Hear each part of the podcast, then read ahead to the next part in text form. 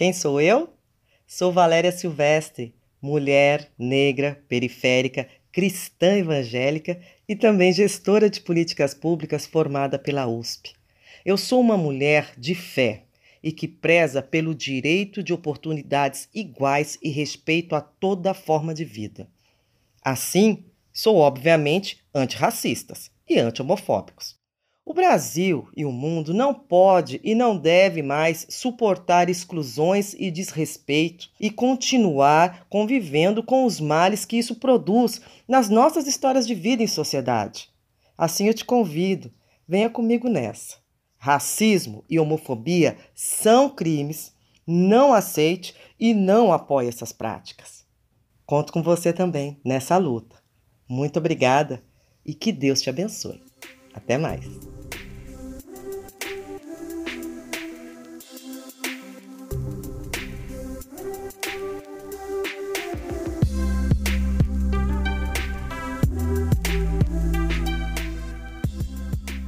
Olá, tá começando mais um programa Saúde e Diversidade, o um podcast de saúde para as pessoas LGBT. O nosso programa vai ao ar toda segunda-feira em todos os tocadores de podcast. Se não tiver algum tocador, você pode mandar mensagem pra gente. E esse programa foi gravado no dia 7 de novembro de 2020, um dia muito especial, o dia que Biden ganha as eleições nos Estados Unidos. Se você quiser entrar em contato com a gente, você pode mandar mensagem pro e-mail saudiversidade@gmail.com ou no Instagram e no Facebook. Saúde Diversidade, manda um direct, manda um messenger que a gente sempre tenta responder. Você que é artista LGBT, pode também tentar mandar seu produto, a sua música, a sua poesia pra gente, que a gente pode colocar no ar. Assim como essa música. Eu vou andando pelo mundo como posso e me refaço em cada passo dado. Eu faço o que devo e acho.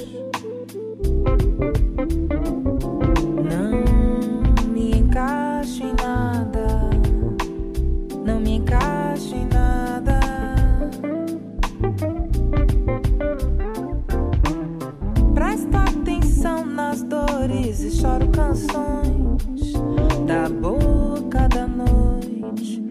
Ao mais tardar das horas, pensamento meu viaja.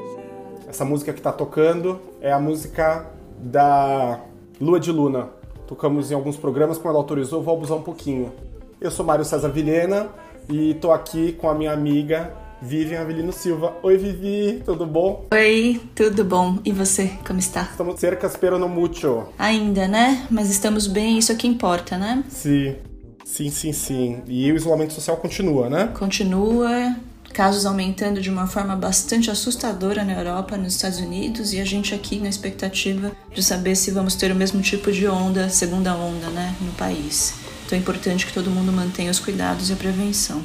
Vivi um recado, as eleições municipais já se passaram no dia que as pessoas estão ouvindo isso e é importante agora que você acompanhe o seu vereador. Você que está ouvindo a gente, lembra de quem você votou, anota no caderninho e fica acompanhando, vê o que, que ele está fazendo, acompanha a movimentação, proposta legislativa, se ele está cumprindo as promessas de governo. Isso é super, super, super importante. Mário, hoje a gente está no nosso episódio 18 e a gente vai falar sobre determinantes sociais da saúde LGBT com uma pessoa muito especial, muito querida, que é a Maria Amélia Veras. Maria Amélia é médica formada pela Universidade Federal de Pernambuco, com mestrado em medicina preventiva pela Universidade de São Paulo, é, outro mestrado em saúde pública pela Universidade da Califórnia, Berkeley, e doutorado em medicina pela Universidade de São Paulo. E não satisfeita com isso, ela também fez pós-doutorado pela Universidade da Califórnia em São Francisco, que é um lugar onde eu também estudei que eu amo.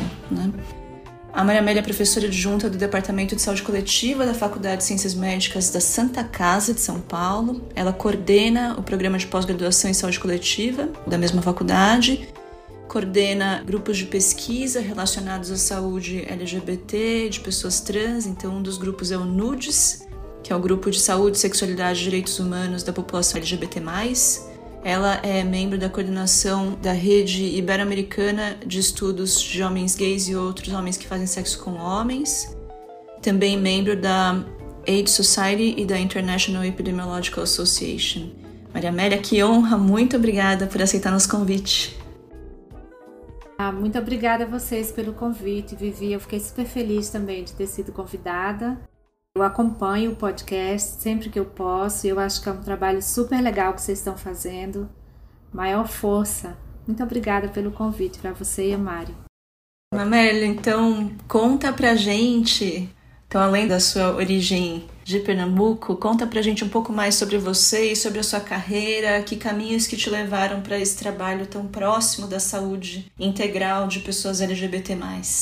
Olha, Vivi, bom, eu comecei a minha carreira em Pernambuco, eu me formei na Federal de Pernambuco e antes de vir para São Paulo, eu tinha já feito uma especialização em saúde pública e epidemiologia e trabalhava na Secretaria de Estado da Saúde de Pernambuco quando a epidemia de HIV/AIDS chegou lá. Então eu estava ali próxima do núcleo que acompanhou de fato os primeiros casos que chegaram em Pernambuco. Na época, o Laboratório de Saúde Pública LACEN era dentro da mesma área, do mesmo campus, da área de vigilância. Então a gente se envolvia com a notificação, com a investigação dos casos, com o diagnóstico, com receber famílias. Naquela época não existiam serviços especializados.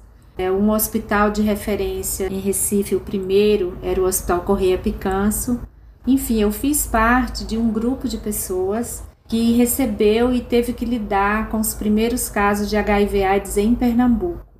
Isso me marcou profundamente. Eu não tinha planejado. Bom, a doença não existia quando eu me formei. Para você ter uma ideia, eu me formei em 1982, exatamente no ano não é, em que o Brasil oficialmente notifica o seu primeiro caso. Retrospectivamente, depois, a gente descobriu que já tinha um caso que poderia ter sido classificado em 1980, mas oficialmente começamos em 1982.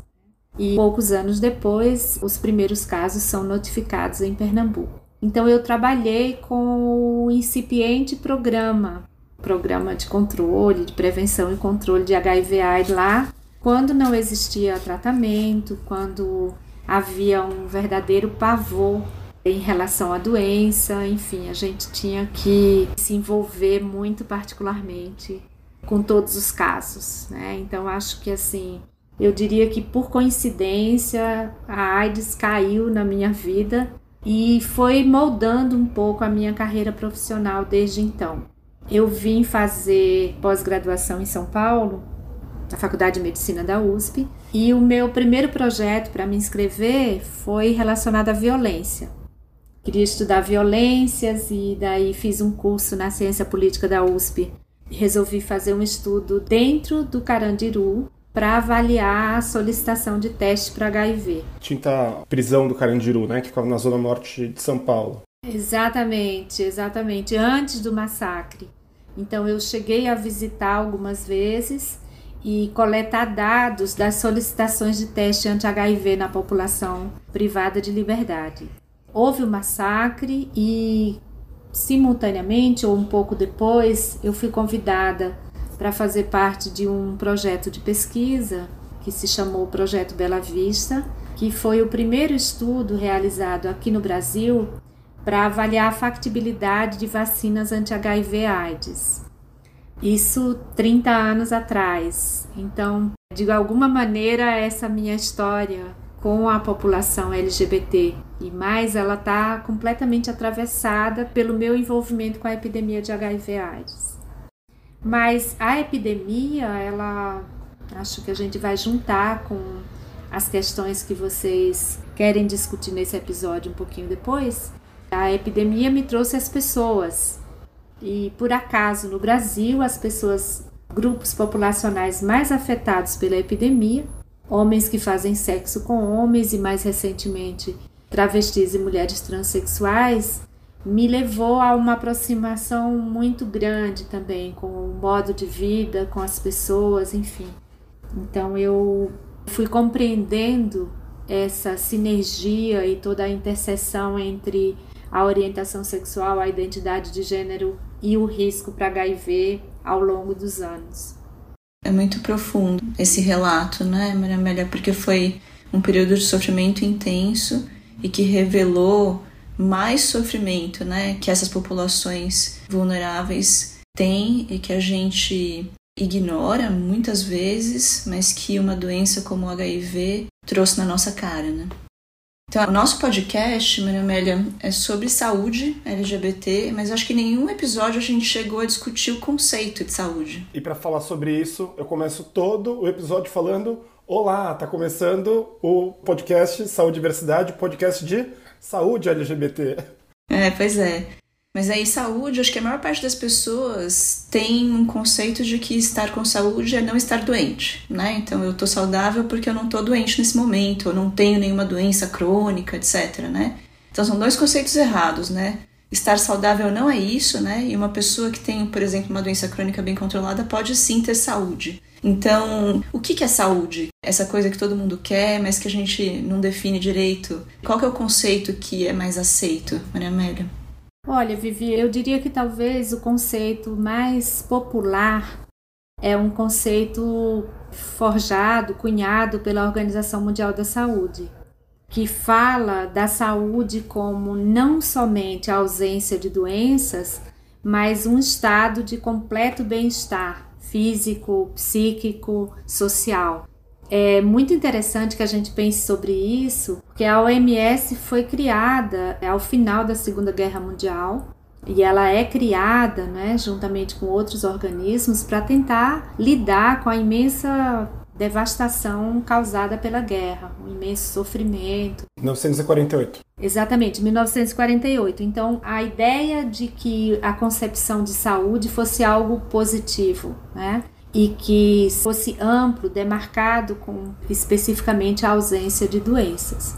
Essa definição ela é de alguma medida criticada, porque algumas pessoas podem pensar, bom, então você nunca consegue esse completo bem-estar. O que, que é isso, né? O que, que é esse completo bem-estar físico, psíquico e social? Inclusive social, né? Quando a gente pensa sobre isso, o que, que é esse completo bem-estar social? No Brasil, hoje, a gente vive num completo bem-estar social, então eu posso estar fisicamente bem, emocionalmente bem, bem com as minhas relações, enfim, tendo uma vida razoavelmente confortável, mas eu vivo numa situação social que não é tranquila.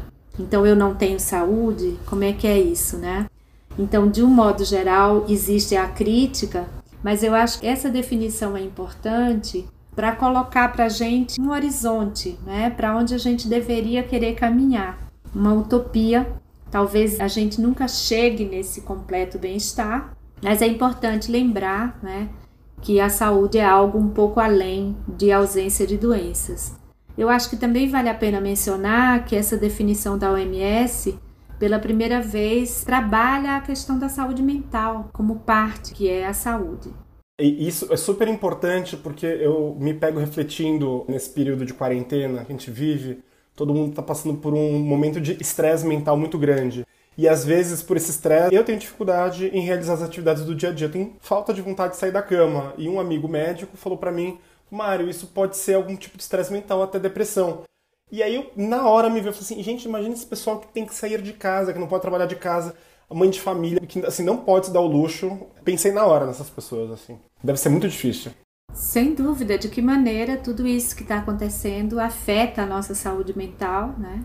E se as pessoas tiverem outras fragilidades, tiverem outros problemas que se somem, então pode ser a perda de controle do seu estado de saúde. Mas eu acho que é interessante que a gente pense, então, outras definições de saúde podem existir, e eu lembro que o nosso colega, colega da Vivian, da medicina José Ricardo Aires, tem uma discussão sobre essa definição, né, do saúde de doença, do ponto de vista de que lado estariam os valores que definem uma e outra. Mas ele fala um pouco a saúde como uma busca contínua e socialmente compartilhada de meios para evitar manejar ou superar os processos de adoecimento, superar os obstáculos encontrados pelos indivíduos e pela coletividade à realização dos seus projetos de felicidade. E eu acho essa definição bárbara, né? Quer dizer, de alguma maneira, se você está ali sendo capaz de lutar pelo seu projeto de felicidade, de superar os obstáculos encontrados, você tem saúde. Mesmo que você tenha algum problema, né? Tem aí uma torção, tem um calo, tem uma amidalite. Este não é o problema, né?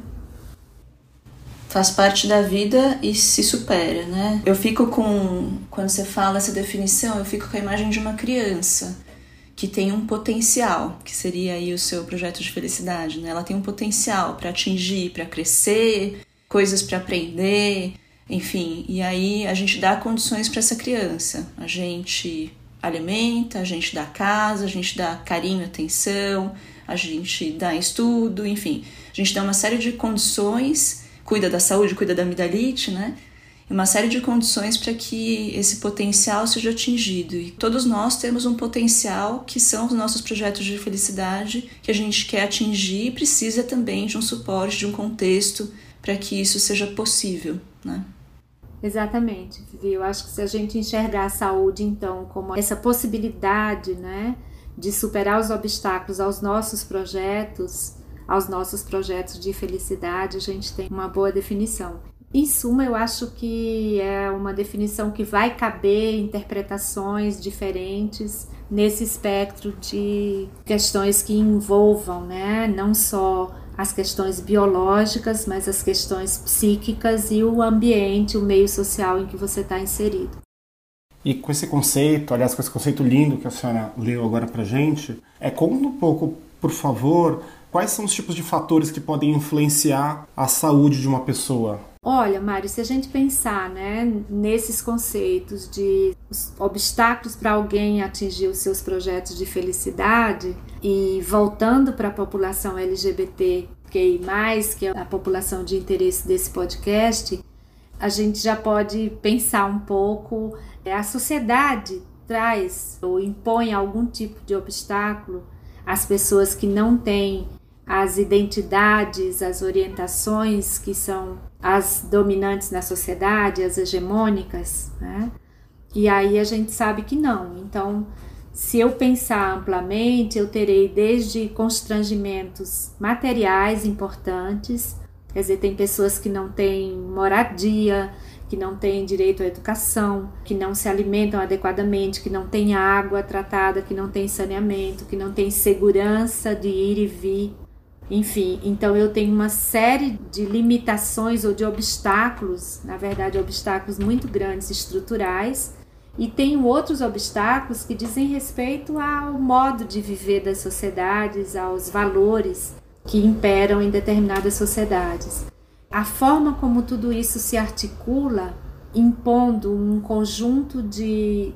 Na verdade, assim, eu acho que ultimamente eu tenho trabalhado, estudado um pouco a questão do estigma interseccional e a interseccionalidade pensada como um sistema, um sistema de poder, de privilégio, de opressões que impacta o modo de andar a vida das pessoas. Mas Maria Amélia, conta pra gente o que, que é mesmo interseccionalidade? Então, Vivia, a gente tem trabalhado para entender isso, por exemplo, tem um, um conjunto de fatores sociais que vão impactar decididamente a vida de determinados grupos de pessoas. Vamos pensar no Brasil, né? No Brasil, apesar da gente não ter uma legislação contrária à orientação sexual homossexual, né? Nós temos homofobia amplamente disseminada e expressa de diferentes maneiras. Então é muito ou seja, apesar de não ser crime, o estigma existe e ele está expresso realmente em vários contextos de uma forma bastante violenta, muitas vezes, né? Muitas vezes violenta. Se você pensar, além disso, você tem um racismo estrutural na nossa sociedade, né? Embora seja crime o racismo. Então, não existe nenhuma lei dizendo que você pode discriminar alguém com base na cor da pele, na raça, na cor mas a gente sabe que apesar de não existir a lei, existem crimes né, de racismo sendo publicizados a toda hora.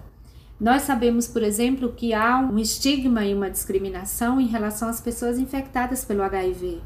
Ainda hoje, né, depois de todo esse tempo, apesar do país também ter programas e ter uma legislação que impede essa discriminação.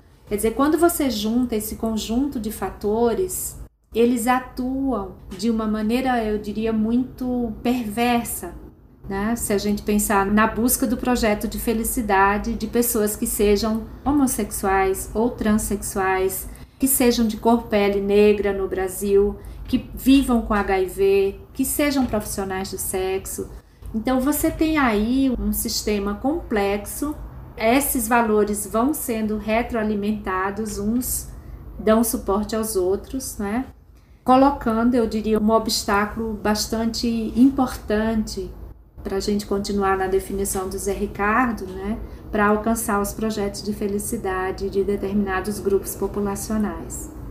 Então, voltando um pouquinho à pergunta do Mário, né? Quais seriam os obstáculos para alguém obter saúde? Eles podem ser de várias ordens.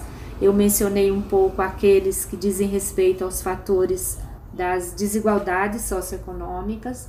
Acrescentaria os que dizem respeito a esse conjunto de estigmas. Também, eu acho que a gente não pode esquecer, né, o acesso aos cuidados de saúde, que pode ser também bastante diferenciado na população como um todo.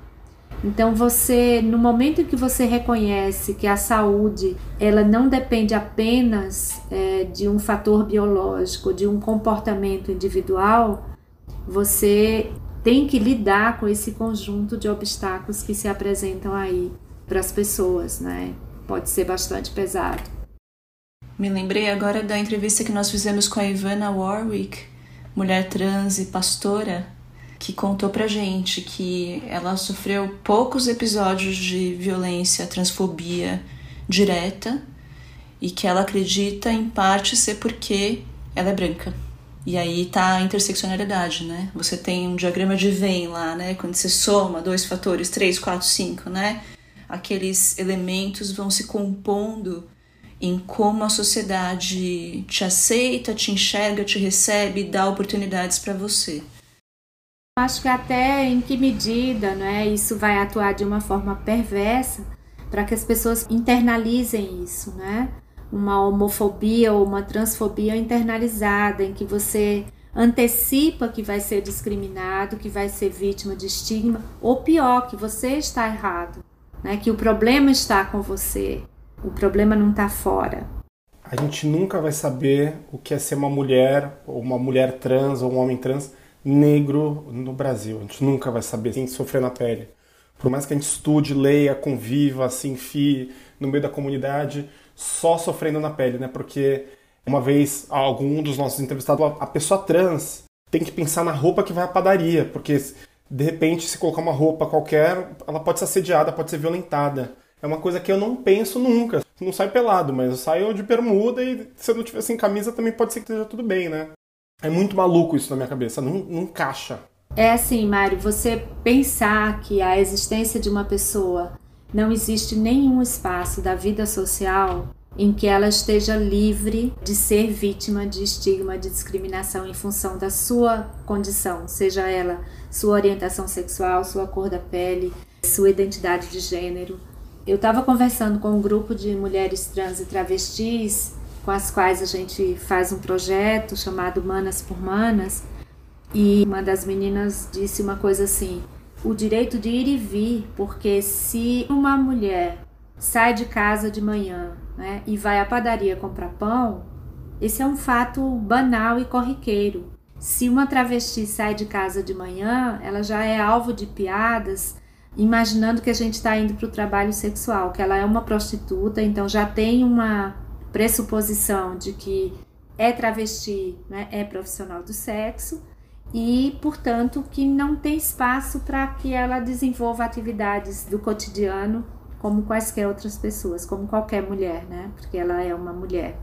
É interessante como a passabilidade, né, para as pessoas trans, que também representa isso, né, Maria Amélia? Porque você só consegue ter o direito de ir e vir se você tiver passabilidade. Isso está completamente errado. E aí, no fim, vira uma meta de certa forma, né? De várias pessoas trans ter passabilidade acaba sendo de uma certa forma uma transfobia internalizada, né, Maria? Porque você não pode ser trans, você se força a tentar parecer cis. e para não sofrer violência e enfim, é uma coisa maluca isso, né? É, eu acho que vivi assim, depois de estudando há alguns anos já a população trans, a gente vai também aprendendo como essas questões são também questões socialmente e historicamente construídas, né? Então, se em um certo momento você tem a imagem de uma pessoa trans no Brasil, a primeira denominação para as mulheres trans, né, vai ser travesti. Ela surge como uma denominação carregada de estigma, associada a uma série de preconceitos. Então, tem também um ideal do que, que deveria ser essa figura feminina da travesti. Né? Ao longo do tempo, isso vai mudando. E quando você conversa com, eu diria, as meninas mais jovens, as pessoas que estão um pouco melhor informadas, existe também hoje já né, as pessoas que não acham que têm direito de se reivindicarem com uma identidade que não corresponde ao seu sexo atribuído ao nascimento, sem precisar fazer uma intervenção física, corporal completa de nenhum tipo. Então você encontra meninas que não fazem nenhum tipo de intervenção, não usam hormônios, não querem fazer cirurgia, simplesmente se comportam como, se vestem como e são e reivindicam o seu direito de serem reconhecidas, por exemplo, como mulheres trans. Então eu acho que é importante que a gente que a sociedade como um todo permita que as pessoas se expressem como elas se sentem, que isso não seja motivo de impingir a ninguém um sofrimento mental adicional, que as pessoas tenham espaço para se colocar e sejam respeitadas em toda a sua diversidade. Eu acho que isso tem tudo a ver com saúde com esse conceito de saúde que a gente está conversando hoje aqui. E que bom, né? Que bom que as coisas mudam e mudam para melhor, né? Para mais acomodação do quanto as pessoas são diferentes e o quanto isso é ótimo, né? Embora a gente está falando da existência dessa mudança, mas é uma mudança que acontece também com muito sofrimento, né? Com muito sofrimento de uma geração de pessoas que precisou fazer todas as adequações quase que como uma imposição social. Né? A gente pode pensar isso também para outros grupos que não das pessoas trans ou da comunidade LGBT. Podemos pensar isso para as mulheres, né? Se a gente pensar que tipo de imposição já se fez às mulheres no sentido dos espaços a serem ocupados socialmente e de como as mulheres, com muita luta, venceram isso. E hoje a gente tem mais dificuldade em pensar e defender teses de que, por exemplo, impensável que uma mulher não pudesse votar, né? As mulheres são as responsáveis, grandes responsáveis por terem, inclusive, derrotado Donald Trump na eleição, que a gente fica sabendo o resultado hoje. Mas nesse mesmo, acho que até conversa com esse tema que a gente começou a falar agora, com essa tua última fala, Maria Amélia, é muito tentador para pessoas que são privilegiadas pensar que, olha só, tá vendo? Mulher conseguiu votar, conseguir seus direitos, olha só, tem pessoas trans que conseguem reivindicar eh, seu espaço, sua posição, tem pessoas negras que conseguem sim bolsa para ir para escola privada. Basta que uma pessoa, mesmo que saída de um universo pouco privilegiado, com poucas oportunidades, se esforce, tenha com próprio mérito possibilidade de atingir todo o seu potencial. Basta que ela seja realmente dedicada, tenha um talento e tenha iniciativa. E é tentador, na verdade, pensar que isso tudo é possível. Esses determinantes sociais, na verdade, não são o mais importante, né? E eu acho que a gente tem que discutir esse assunto também, porque tem muita gente no nosso círculo que pensa assim ainda, né, Mamélia? É, Vivi, eu acho que a primeira coisa é o seguinte: este é um país de imensas desigualdades sociais, né? E imaginar que todos os que queiram tenham acesso às mesmas possibilidades é, no mínimo, uma ingenuidade, né? porque isso não se verifica. Quando você compara as populações das periferias com as populações das camadas médias, o acesso à educação, por exemplo, o poder ter tido uma educação, uma alimentação adequada, um ambiente familiar tranquilo e o quanto isso impacta no desenvolvimento dessas pessoas.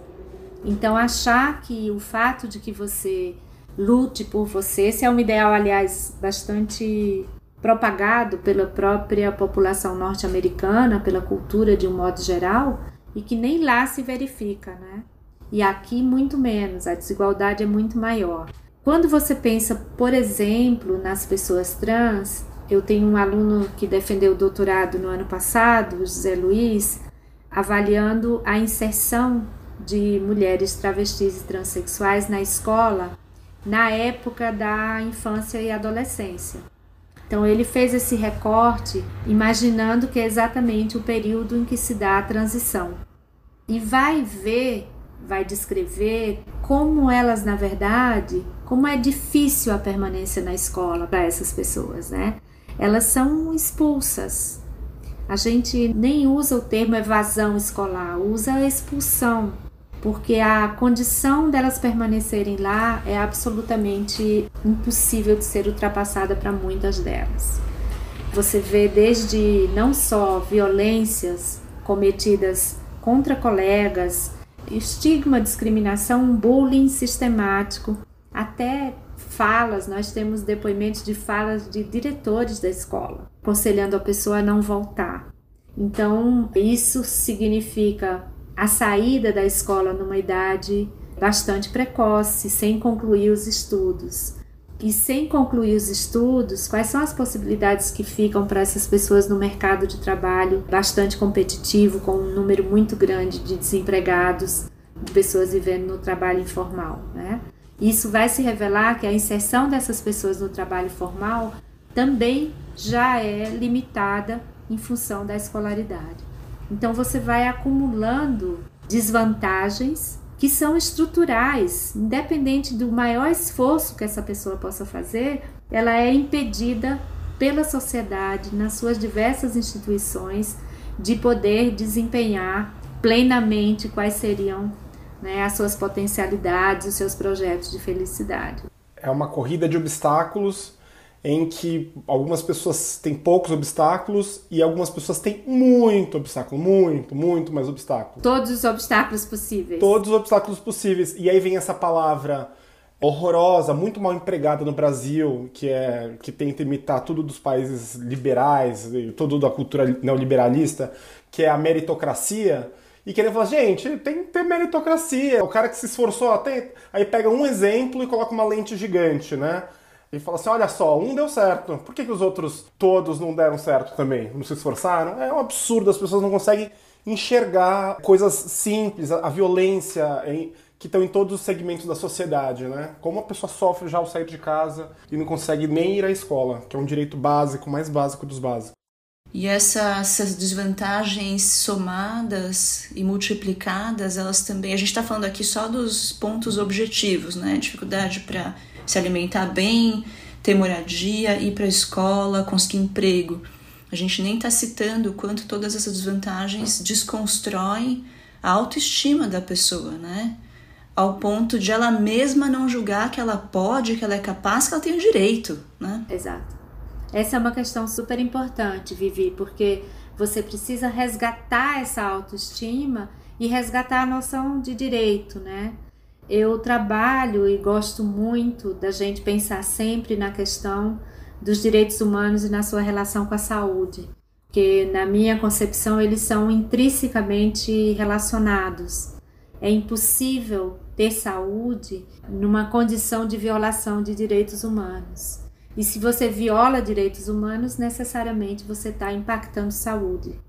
Então, essas questões estão muito bem documentadas, né? Você tem estudos, isso se repete em vários contextos. Não é uma fala nossa, não é uma opinião de alguém que acha isso ou aquilo. Na verdade, a gente consegue comprovar, estudando com método científico, confirmar como essas condições se refletem em piores condições de saúde. em piores indicadores de saúde, em, por exemplo, mais problemas de saúde mental, altas taxas de ideação suicida, de tentativas de suicídio. Então, isso tem um peso muito grande e é muito difícil pensar que as pessoas terão que, digamos assim, vencer essa corrida de obstáculos a que o Mário se refere sozinhas, com suas próprias forças. Né? Então, a importância do suporte social, de políticas inclusivas, de respeito a direitos humanos, para que isso seja possível. Acho que a gente pode tentar ilustrar mais, Maria Amélia, professora, para as pessoas que estão ouvindo, porque eu acho que para quem sabe a pílula vermelha do Matrix, a gente toma e tudo faz sentido. Eu acho que tem gente que não tomou a pílula vermelha e é muito difícil ver. Eu converso e eu tento conversar com pessoas que são muito diferentes de mim, e por mais que eu explique com frutas e laranjas, as pessoas não entendem. E eu acho que a gente tem que ser bem didático. E eu acho que uma coisa que a gente poderia tentar explicar, principalmente para quem é hétero, qual é a diferença que esses determinantes sociais causam na saúde, por exemplo, das pessoas que são héteros e na saúde das pessoas que não são héteros. Pessoa trans, do homem gay, da mulher lésbica, do homem trans. Eu acho que se você pensar biologicamente, você não teria que ter nenhum diferencial, né? Porque alguém sente atração sexual por uma pessoa do mesmo sexo, isso não significa que ela tenha do ponto de vista biológico, nenhum risco acrescido para a sua saúde. Por que, que as pessoas então têm? Né? Começa que eu acho que a sociedade não aceitar já significa é, um sofrimento. Um sofrimento em quando alguém se descobre com uma orientação sexual diferente da heterossexual na sociedade em que a gente vive, isso ser objeto de um sofrimento. Se você tiver um filho se você tiver uma pessoa que você quer muito, você tenta proteger porque sabe que essa pessoa será vítima né, do preconceito da sociedade, que ela vai sofrer bullying na escola, enfim. Então você vai internalizando uma série de fatos. Depois o acesso à saúde dessas pessoas fica dificultado, porque se eu não posso expressar, se isso não é um fato natural, como que eu vou me consultar, por exemplo? Como que eu vou contar para o meu médico isso? Quer dizer, todo o cuidado de saúde parte de um pressuposto que as pessoas são hétero, cis, que fazem exatamente um figurino do que é o imaginário sociedade hegemonicamente tenta apresentar como normal. Né? E nós sabemos que normalidades e padrões são definidos em tempos históricos e contextos sociais de maneira completamente diferente. Né? Mulheres transexuais em outras sociedades são vistas como deusas com poderes importantes de proteção da família, são elas que batizam crianças, enfim. Quer dizer, basta mudar de contexto social e de tempo que você sabe que esta mesma pessoa que aqui é objeto de estigma, discriminação e violência, né, é uma pessoa com um papel social importante, relevante e nascer uma pessoa dessas na família é uma bênção para a família. Tem uma coisa aqui sobre isso que a senhora está falando que é muito engraçado, principalmente sobre homem trans. Eu ouvi no rádio uma vez, estava indo para algum lugar, e o radialista falou ah, a gente está vivendo um boom de homem trans. E eu fiquei, como assim um boom de homem trans? Tipo, como se de repente agora nessa geração tivessem surgindo novos homens trans. E eu discordo, na verdade é que eles estavam escondidos, eles sempre existiram, mas foram tão invisibilizados e de um tempo para cá ganharam visibilidade que eles estão agora, talvez, talvez, ganhando coragem de sair de casa e se assumir como homem trans, né? É, eu acho que tem que haver um espaço para que a sociedade tome conhecimento e que essas pessoas sejam respeitadas na sua diversidade sejam cuidadas nas suas necessidades específicas. Enfim, eu acho que a gente tem uma maior visibilidade. O Brasil é um país engraçado nesse lugar, né? Porque ao mesmo tempo que nós, nós temos legislações que obedecem ou respeitam os referenciais de direitos humanos em relação à não discriminação, mas temos uma sociedade extremamente conservadora, discriminadora, estigmatizadora. Então você vive aí nessa situação polar que traz bastante problemas, né? Eu acho que a gente está falando de saúde mental, a gente está falando da dificuldade de acesso a cuidados específicos, mas a gente poderia chegar no extremo da violência, do assassinato, né?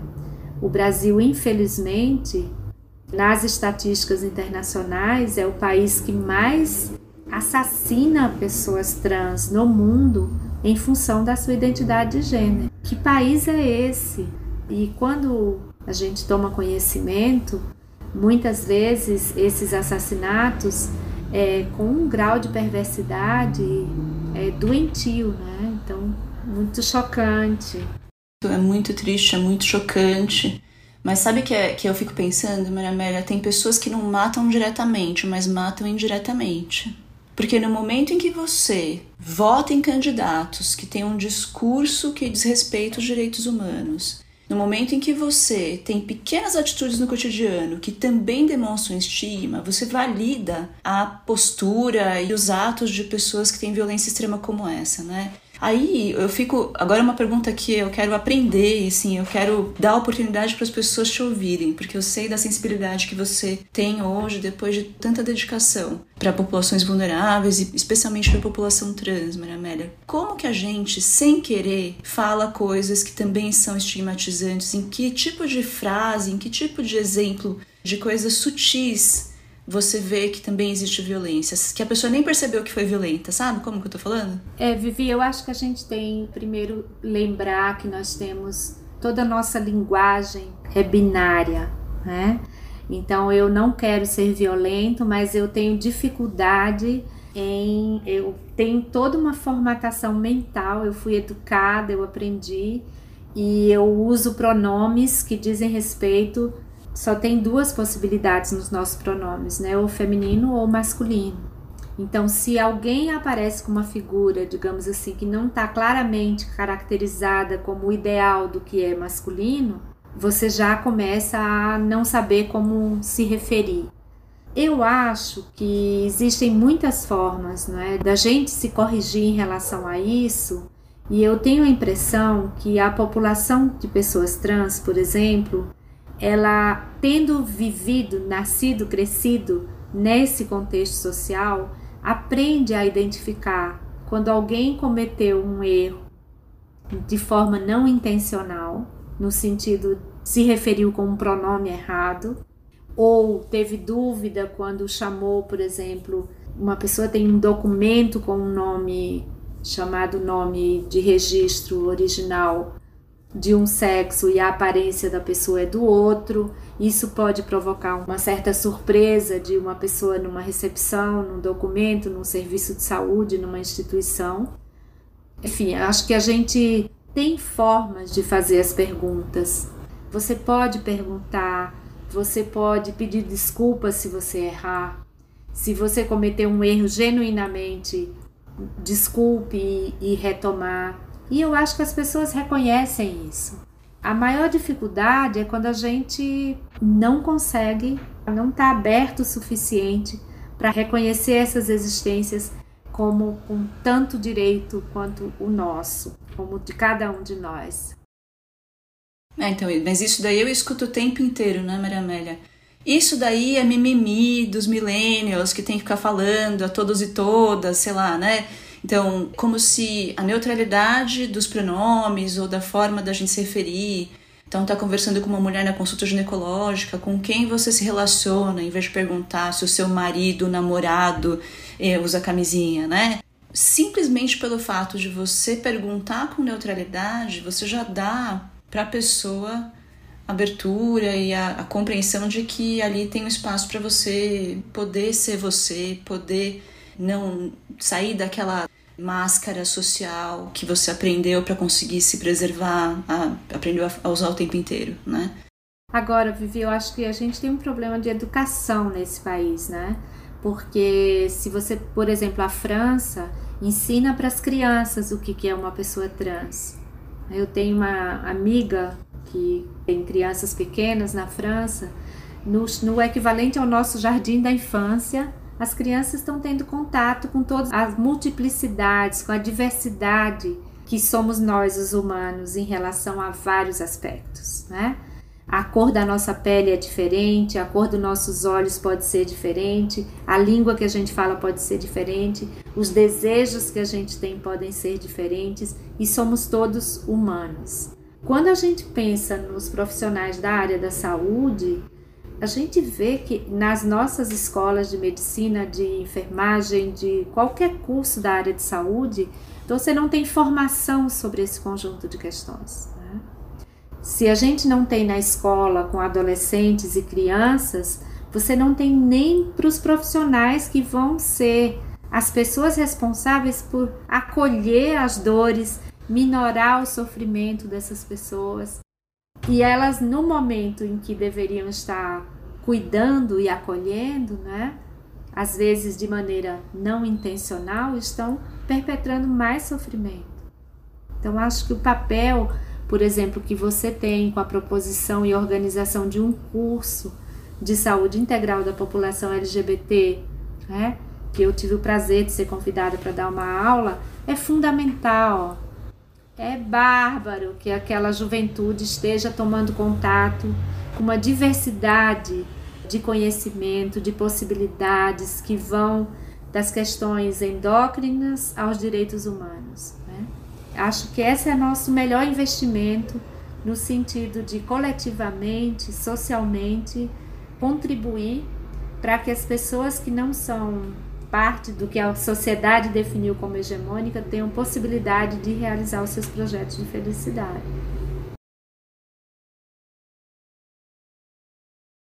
Você sabe que eu acho que eu tenho falado e eu vejo na sua fala, estou impressionado como a senhora fala bem, Maria é impressionante. É, mas o Brasil é um país muito ambivalente, né? Porque ao mesmo tempo que surge uma garotada que vem impondo, impondo no bom sentido, que vem arregaçando a porta com amigues e o X trazendo um gênero neutro para o nosso idioma que é fluido, graças a Deus é fluido. A gente vê também pipocando segmentos super conservadores da sociedade e que vem combatendo a diferença. Tudo que não é judaico-cristão, heteronormativo, etc. E eles vêm com factoides, com mentiras e arranjando solução para essas mentiras, para instigar tudo que há de mais conservador nas pessoas que são conservadoras e que ainda não conseguiram entender que tudo bem ser diferente e causar uma reação, causar uma ruptura, uma cicatriz na, na sociedade brasileira. É triste, mas eu ainda vejo esperança com essa molecada que tá aí, falando, gente, é, é amigos, sinto muito. Ah, eu também, eu acho que assim, a gente não tem mudança social sem luta, né, Mário? Eu acho que em qualquer momento histórico, todas essas mudanças e as conquistas daqueles que foram oprimidos, inferiorizados, injustamente negados possibilidades, ela, ela ocorre com muita luta, né? Eu acho que a gente vive esse momento histórico bastante controverso, ambivalente, no Brasil e em alguns outros países, em que um processo que a gente poderia aqui chamar um processo de civilizatório rumo a respeitar as diferenças, né? Que diferenças não sejam sinônimos de desigualdades, porque nós somos todos diferentes, né? Em relação a muita coisa é, ao que a gente gosta, ao jeito que a gente quer viver a nossa vida, que tipo de música, que tipo de comida, qual é a cor da pele, de onde eu venho, né? Meu cabelo é, é de um jeito ou de outro. Então, que as diferenças não sejam sinônimo de desigualdade. É muito difícil isso, mas eu acho que essa é uma luta que precisa ser constantemente lutada. Essa vale a pena ser lutada e ela sim tem a ver com saúde. Gente, essa professora Maria Amélia Veras. Se você tiver dúvida, estiver se sentindo é, representado, porque ela fala de uma forma muito doce, ela acolhe a gente com a fala dela, manda mensagem pra gente, saudiversidade.gmail.com. A gente tá no Instagram, a gente tá no Facebook também. Todos os amigos podem falar com a gente, que a gente tá afim de falar com vocês.